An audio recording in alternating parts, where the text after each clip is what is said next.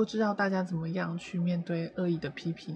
当黑暗的情绪风暴来临的时候，很难很难逃脱负面情绪的循环。我相信，在当你有力量的时候，你愿意给对方一个温暖的问候，这绝对绝对会是救自己最大最大的东西。为什么呢？我想起了以前因为自己一时良善，然后引发了不太好的回忆。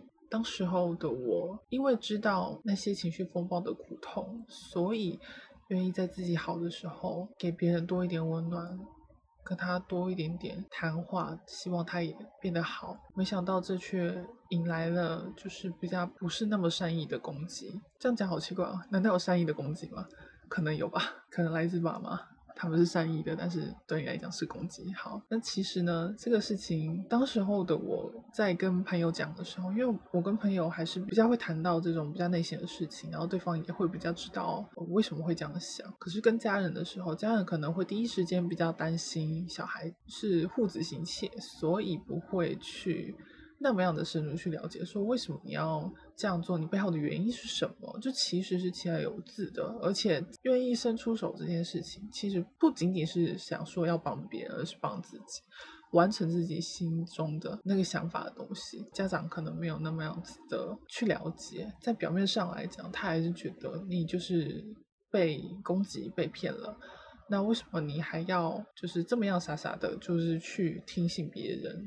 就是纯粹的相信别人，其实根本不需要这样。那当下的时候，我也是觉得很受创，就是我明明并不是那那个意思，可是我却受到我根本没有想到的。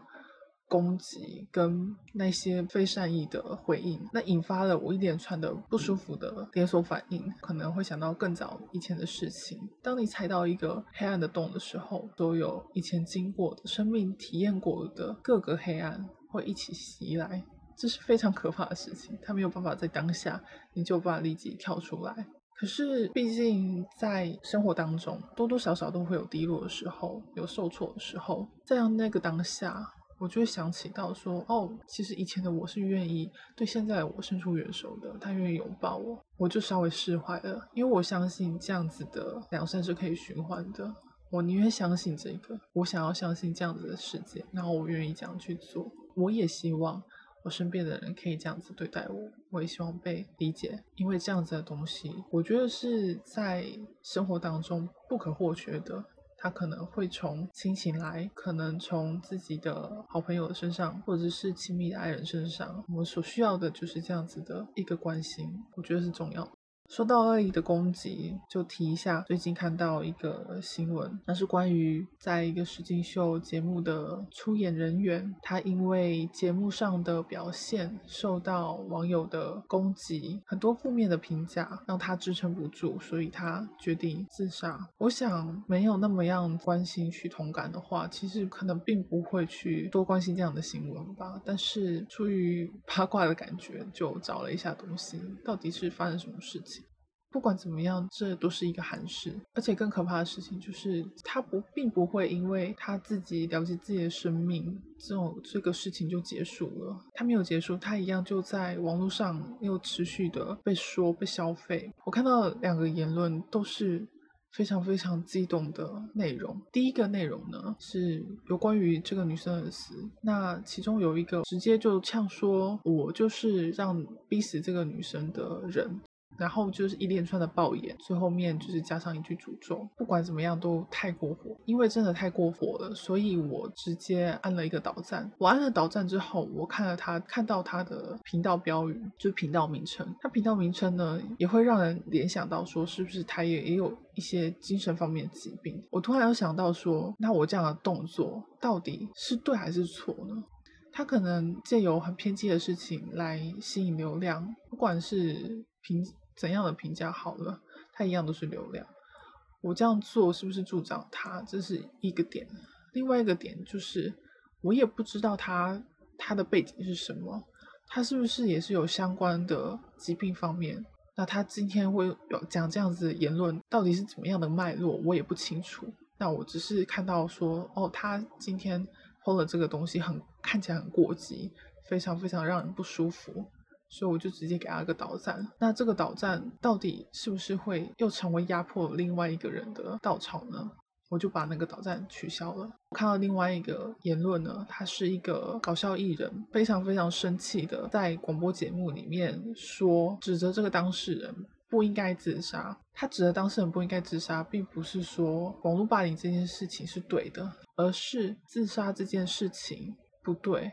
他不应该用自杀这个方法，让他变成最弱势、最弱势的人，拉拢所有的人靠向他。他用很他用很激烈的口吻去诉说，的确，这个论调可能会是比上一个单纯就是咒骂对方来的好，来的好多了吧？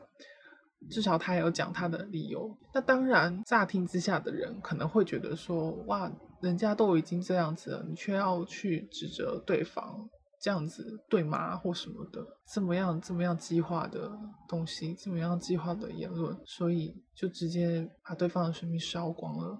在我看来，根本就是感觉很光鲜亮丽，也好手好脚的一个人，可是却因为这样子而自己就燃烧了生命，就没了。这时候我又滑到另外一个新闻，他是身体就有先天的障碍，非常非常的瘦，一看就知道是比较不一样的孩子。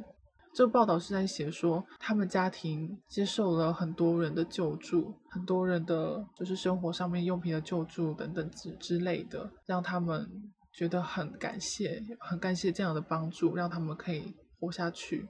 这个对比就非常的鲜明。当另外一个人他是有先天上有更大的障碍，可能生活都很难，很照顾他的人也很难，可是还是很努力的活下去。感觉上是因为网络的关系，所以可以看到的人又更多，那大家都可以随便的各种言论去指责、指控对方，似乎这就是我们的日常，那就导致说有很多这样的憾事。就可能不是只有日本的演艺圈，那台湾的演艺圈也是有听过这样子的新闻，也是因为被长期的霸凌，那导致他自己走上了绝路，甚至是也有一些人呢是也是因为网络的霸凌造成了精神上面的疾病，也是困扰了当事人很久，而这些这些的痛，我觉得到最后还是回到我们身边。给了这世界多不好的东西，而这个多不好的东西就会直接回馈过来，它会让我们一起承受这样子的痛苦。可能有些人会觉得没有做错什么啊，霸凌别人当酸民啊，明明就是别人比较过分。很残念的就是历史工业，就是大家都要扛，这是比较悲哀的地方。那我还是希望身边的朋友真的可以好好的面对，好好面对。生命中黑暗的部分，我觉得这是一个不可避免的课题。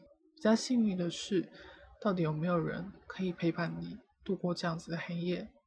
希望大家都不要被黑夜所伤，大家都可以度过每一个课题。